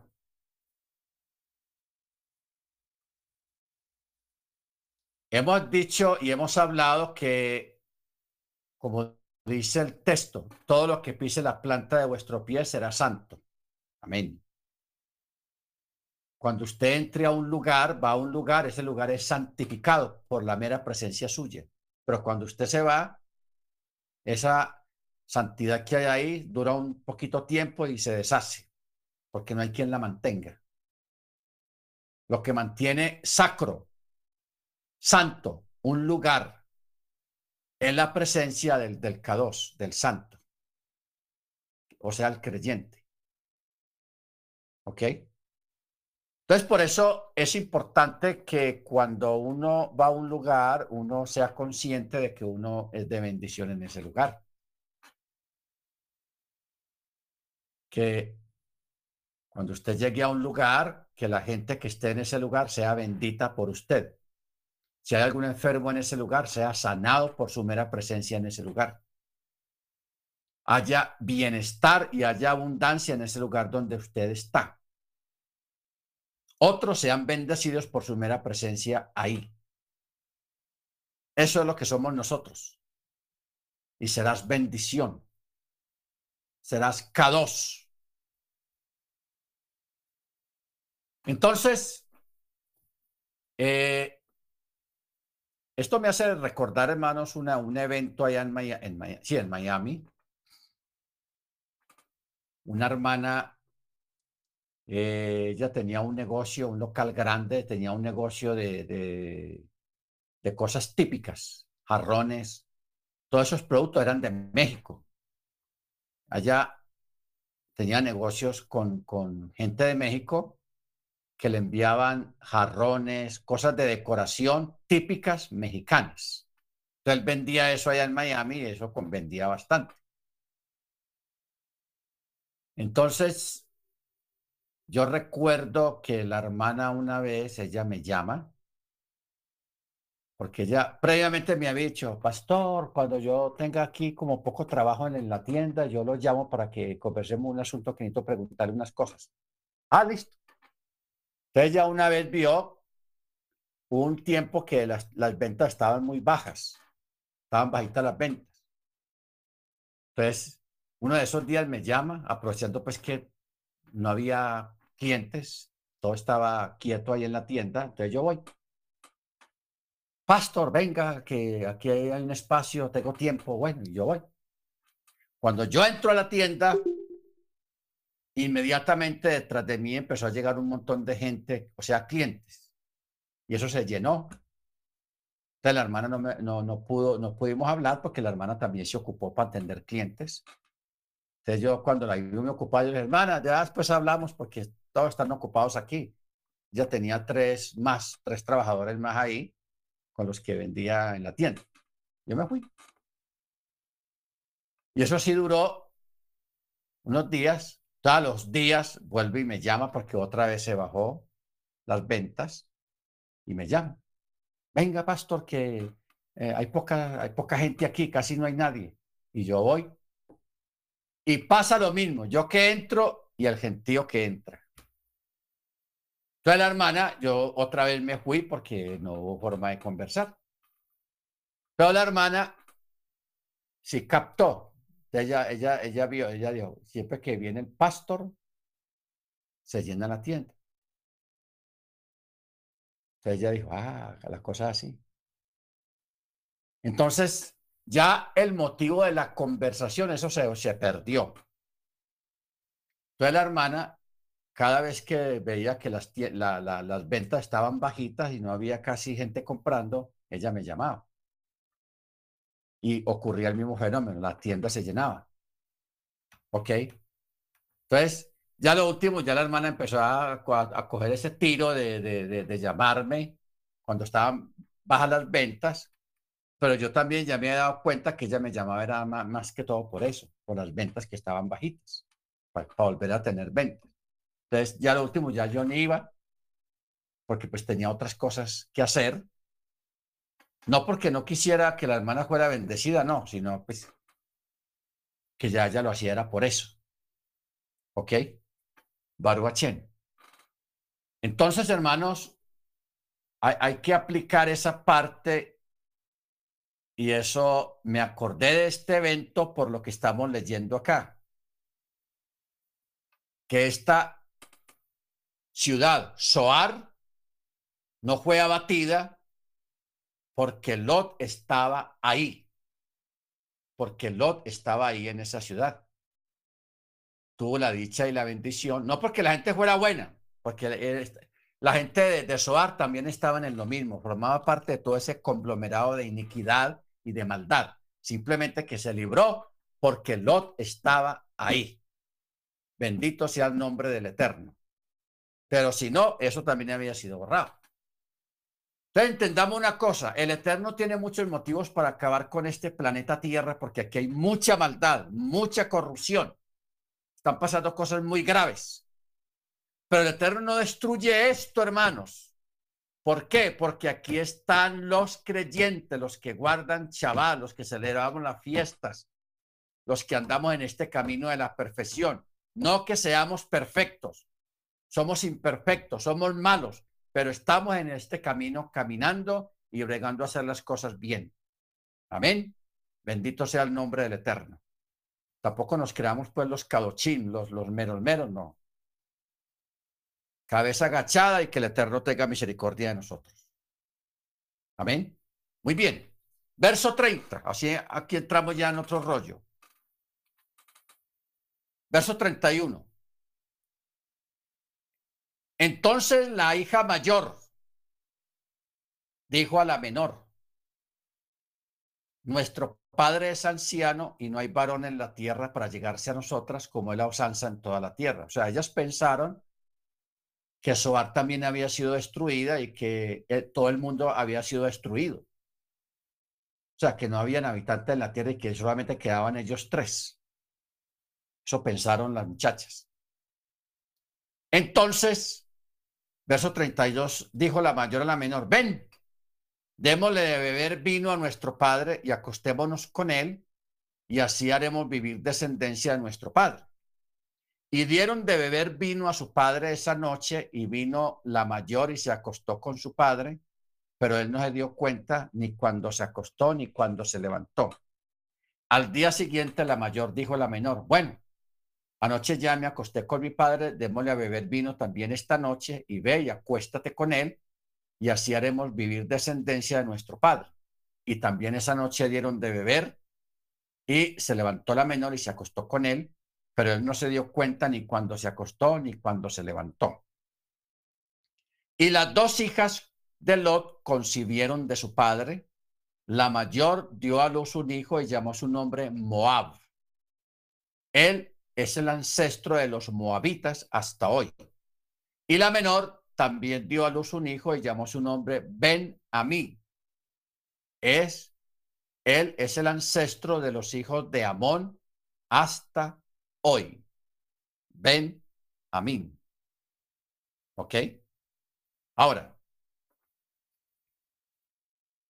aquí ya vamos mirando que los moabitas salieron, esta, esta tribu, esta, esta gente moabitas, salieron de, de un incesto, de algo que está prohibido por el Eterno, de un incesto provocado por gente ignorante, por estas dos muchachas que pensaron que el mundo se había acabado y que solamente quedaban ellas y que, bueno, hay que poblar la tierra otra vez. Entonces, uno pregunta, bueno, si el Eterno sabía que eso iban a hacer ellas, ¿por qué no les envió un ángel para que les diera, no, tranquilas, vea, esto está lleno de gente todavía? Las únicas ciudades que fueron destruidas fueron estas aquí en la llanura, pero el resto de la gente por allá está, están vivos. Incluso Abraham, e, el tío de, de su papá. Pero no, el Eterno permitió que ocurriera esto porque, acuerde lo que estábamos hablando ahora al principio, el Eterno mira al futuro. Y ustedes saben de una moabita llamada Ruth, que ella se emparentó con Booz, con un israelita, y de ahí nace Isaí, y Isaí fue el papá de David. Y por ahí viene la descendencia del Mesías. Entonces uno dice, vea, mire cómo son los, como, como decimos a veces, los caminos del Eterno son misteriosos y no los entendemos a veces. Como una descendiente de un incesto y ella viene a ser la abuela o la bisabuela de David, del rey David. el hombre conforme al corazón del Eterno. Tenaz eso. ¿Ok? Entonces eso nos lleva a lo de a lo de Moche cuando aparentemente miró a los dos lados. ¿Qué pudo haber visto el Eterno de, de esta cuestión que pasó con estas dos muchachas y el papá? Miren, ahí va, va, ella se va a casar con un israelita, con Boaz, y de la ascendencia de Boaz va, va a venir David. ¿Ah? Bendito su nombre. Y también de la otra iban a ser los amonitas, los moabitas y los amonitas. Capítulo 20. Y Abraham viajó de allí hacia la región del sur y se asentó en Cades y Chur y habitó en Gerar. Y Abraham dijo a su mujer Sara, es mi hermana. Entonces Abimelech, rey de Gerar, envió y tomó a Sara y el Eterno vino a Abimelech en un sueño nocturno y le dijo, oye, he aquí que vas a morir a causa de la mujer que tomaste, pues es mujer casada. Pero Abimelech no le había tocado todavía a ella, por lo que le dijo, Señor, también a gente justa matarás. ¿Acaso él mismo no me dijo, es mi hermana? Y ella también dijo, es mi hermano, y con integridad de mi corazón y con limpieza de mis manos he hecho esto. Y el Eterno le dijo el sueño, también yo sé que con integridad de tu corazón hiciste esto y también yo te impedí que pecaras contra mí, por lo que no te dejé que la tocaras. Pero ahora devuelve la mujer del varón, porque él es profeta y él orará por ti y vivirás. Pero si no la devuelves, sabe que ciertamente morirás tú y todo lo que es tuyo. Bueno, detengámonos aquí, hermanos, porque aquí hay unas curiosidades bíblicas. La primera parte tiene que ver con el sueño profético. Los que estuvimos en el estudio de los sueños, que es un estudio como de cuatro o cinco clases, recuerdan que hablamos de que los sueños es el primer nivel de lo que es la profecía. Después, primero están los sueños, después siguen las visiones y después sigue cuando el Eterno se lleva a la persona y lo lleva al futuro, al presente o al pasado, lo lleva para mostrarle cosas inefables. Esos son los tres niveles, pero el primer nivel es el de los sueños.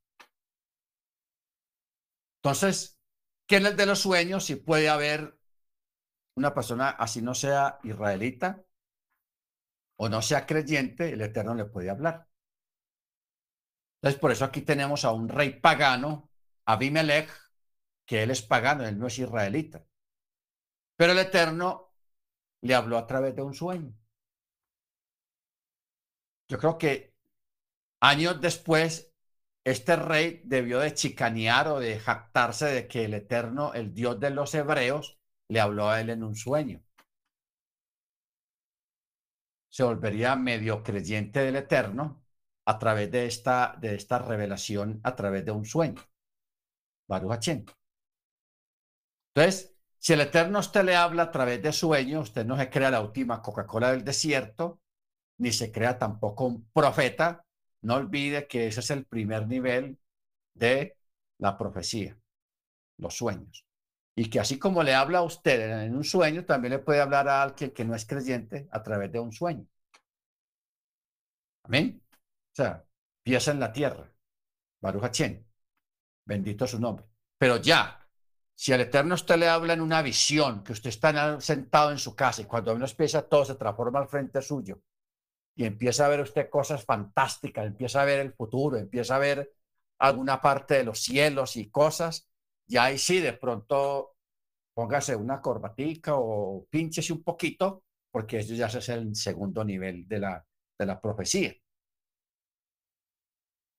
O si el Eterno usted lo lleva, se lo lleva para otro lado, directamente como lo hizo con Moche, que al sí se lo llevó, con Pablo, que al sí se lo llevó a otro lugar, a mostrarle cosas inefables, ya ese es el tercer nivel de profecía.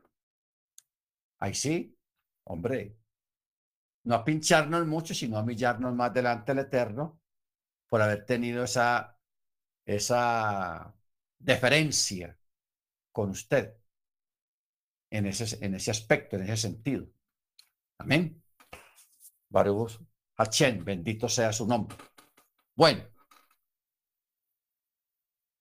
Entonces, verso 7. Pero ahora devuelve la mujer del varón, porque él es profeta y él orará por ti y vivirás. Pero si no la devuelves, sabe que ciertamente morirá tú y todo lo que es tuyo. Y Abimelech madrugó de mañana y llamó a todos sus siervos y habló en sus oídos todas estas palabras. Todas estas palabras. Eh, y dijo a la gente, y la gente tuvo mucho miedo. O sea, él de todas maneras, a la gente del palacio los llamó y les contó lo del sueño, porque eso era una maravilla en esa época. Entonces Abimelech llamó a Abraham y le dijo, oye, ¿qué nos has hecho? ¿En qué te pequé yo contra ti para que me hayas traído sobre mí y sobre mi reino este pecado tan grande? Hechos que no deben hacerse hiciste conmigo. Y Abimelech dijo a Abraham, ¿qué viste para que hicieras esto? Y Abraham dijo, porque me dije, de seguro no hay temor de Dios en este lugar y me matarán por, por quitarme mi mujer. ¿Ok? Entonces, y además, en verdad es mi hermana, hija de mi padre, aunque no hija de mi madre, y se convirtió en mi esposa. Y sucedió que cuando Elohim me hizo vagabundear en la casa de mi padre, le dije, esta es la bondad que harás conmigo a todo lugar en que lleguemos, di de mí, en mi hermano. Entonces Abimelech tomó rebaños y reces, siervos, siervas y se los dio a Abraham y le devolvió a su mujer Sara. Y Abimelech dijo, he aquí que mi tierra está delante de ti, habita donde mejor te parezca. Y a Sara dijo, he aquí que he entregado mil piezas de plata a tu hermano y que esto sea para ti velo de ojos para todos los que están contigo y ante todos ¿Qué quiere decir? Y serás, y será para ti velo de ojos. Eso quiere decir, hermanos, de que si alguien quiere decirle a ella, sí, usted estuvo por allá con ese rey, con Abimelech, no venga aquí con cuentos y todo eso, no. El rey, e-, ese, ese, ese dinero o ese esas mil piezas de plata es como una forma legal de reivindicarse bajo juramento de que él no la tocó a ella. Eso es lo que quiere decir. Por eso dice, esto sea para ti velo de ojos para todos los que están contigo y ante todos podrás reivindicarte. Y Abraham oró al Eterno y curó a Abimelech, a su mujer y a sus siervas y parieron. ¿Cómo así que parieron? Porque es que el Eterno, cuando Abimelech toma a Sara, el Eterno castigó a toda la gente del palacio, hombres y mujeres, niños y ancianos, cerrándoles todas las aberturas. O sea, la gente no podía hacer ni el uno ni el dos. Nada.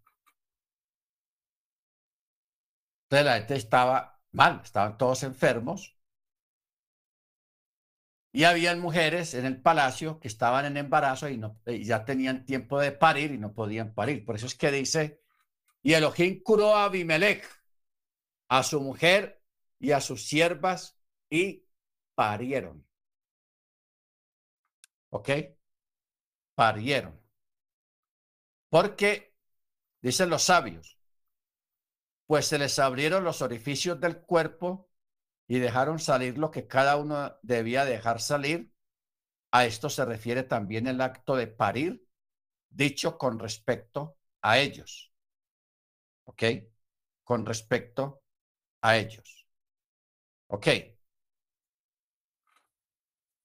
Ah, verso 18. Pues el Eterno había cerrado completamente toda matriz de la casa de Abimelech a causa de Sara, mujer de Abraham. Estos son, hermanos, fenómenos que pasan, que ocurren.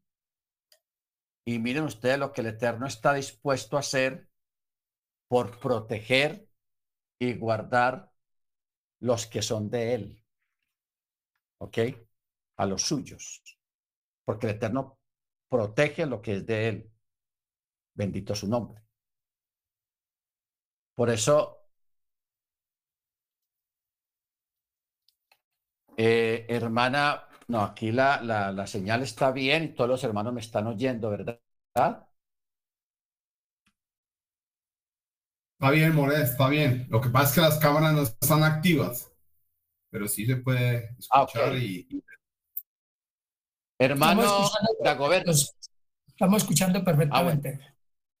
Amén, hermano. Sí, la, la persona que puso tal vez fue porque tiene problemas de sonido, porque es que la señal aquí en Colombia está tenaz. Hermano Dagoberto, quería hacer una acotación. Bien puede, hermano Dagoberto. Shalom, eh, sí, es que hace un rato hice la solicitud cuando el hermano Freddy estaba preguntando referente al, a, que por qué mencionaba la fiesta de Pesa. Y pues ya usted hizo la explicación. Simplemente quería eh, en ese momento pues que se tocó el tema, eh, eh, ir ahí al, al, al, versículo 6 del capítulo 18, cuando se refiere ahí en el texto que se apresuró Abraham a la tienda de Sara y dijo, apúrate. Entonces, eh, ahí dice, toma, apúrate, toma tres medidas de harina, desémola, amasa y haz tortas. Entonces, hacia el ganado corrió también Abraham. O sea, es tremendo porque eh, primero, él, hizo como un primer arranque de a, agilizar a Sara, de incentivarla a que se apurara para que ella hiciera eh, el pan, las tortas hechas de masa de harina. Y también volvió a correr Abraham a buscar el ganado. Y tomó el ternero y también vuelve y dice, y corriendo se apresuró a preparar. Entonces, como bien decía el hermano Freddy, pues, y usted, mm, mm, de, que pues sí, ahí no se habla de pesa, pero eh, ¿cuál es la fiesta en la que, o sea, es como, está como encriptado ahí el, el, el, el mensaje, eh, y si apuntamos, ¿cuál es la fiesta en la que se apresura o se apresuró en este caso el pueblo para preparar, para hacer los preparativos y salir de Egipto. Entonces, esto aquí es cuando se refiere aquí en el texto de que apúrate en tres ocasiones y hay como cinco en total. Pero digamos, hablemos de este punto en que Abraham, por esa premura de atender a los ángeles, él corrió, corrió como lo hizo así eh, Israel allá en Egipto, que tuvo que correr para eh, agilizar la salida. Y en este caso, este, este, eso es tremendo porque es profético y apunta a lo que venía a hacer el pesa como tal. Entonces, pues esa era la, la acotación, bro. Gracias, hermano. Hermano Dacoberto. Hermano Freddy.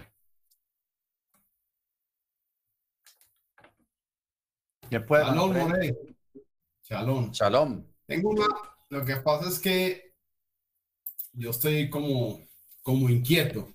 Usted me va a disculpar, More, pero realmente eh, va pasando las cosas y, y, uno va estudiando y analizando muchas cosas y ese es el momento oportuno. Y me disculpa. More, yo tengo una, una pregunta o una, una, más que una pregunta, decirle, es decir, ¿de dónde salió la palabra teofanía? O sea, ya salió eso. Para mí, para mí.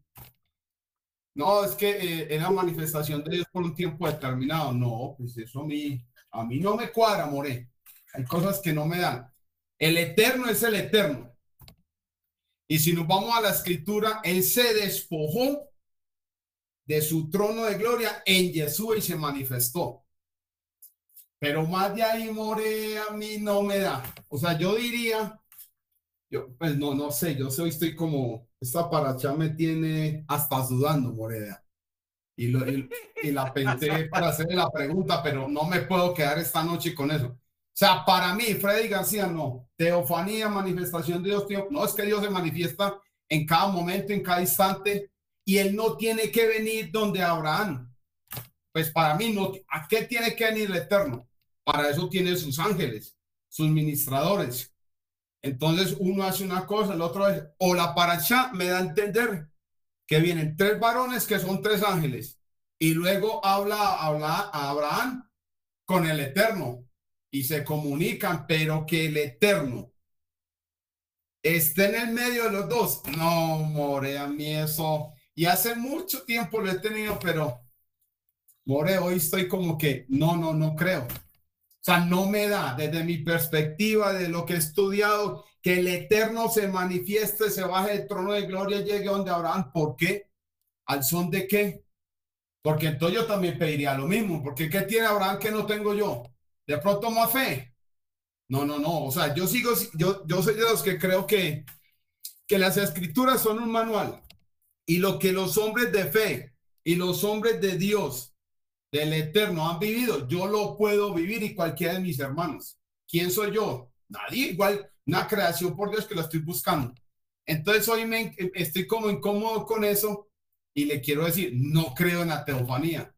Yo diría que hay paso algo más, hay, hay algo que no me cuadra y me va a tocar seguir investigando. Si me toca ir a Warner, pues yo voy. Pero. Sí, le toca ir a Guardi. O sea, pero, con, pero con aromática. Ah, eso sí, manzanilla.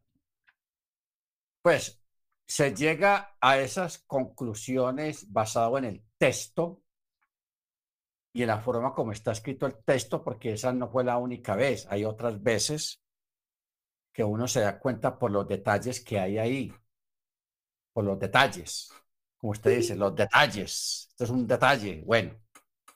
Pero no, en otro momento podemos eh, salvar la salvedad a esa parte. Lo que pasa es que la palabra teofanía es una palabra griega que tiene que ver con la, con la expresión o significa manifestación corporal del Eterno. Manifestación a un nivel corporal. Pues se llama Teo, que la, palabra Teo es, se refiere a la divinidad. Pero bueno, ya en otra ocasión usted puede venir y aquí nos, le explico palabra por palabra, texto por texto, acerca de, de, de, eso y otros más, porque hay otras partes donde también ocurrió ese tipo de evento, una manifestación corporal del Eterno. Bueno, Vamos a parar aquí porque ya por aquí ya está oscuro, ya cayó el sol. Entonces, vamos a pedirle al hermano George, al hermano Jorge, para que se prepare para el chofar, para el sonido del chofar. Ah, y la familia Rubio Rodríguez, la hermana, el hermano Dago, la hermana Amparo, la hermana Ruby, Pipe, y Sarita, y no sé quién más haya esté con ustedes ahí, para que citen el Chema, son tan amables. pueden prender el, la, cámara, mejor todavía, porque es una bendición poder verle recitar el tema también así sea por la, por la cámara. Amén. Baruch La hermana, ah, la hermana Luz Marina, para que nos colabore con la, la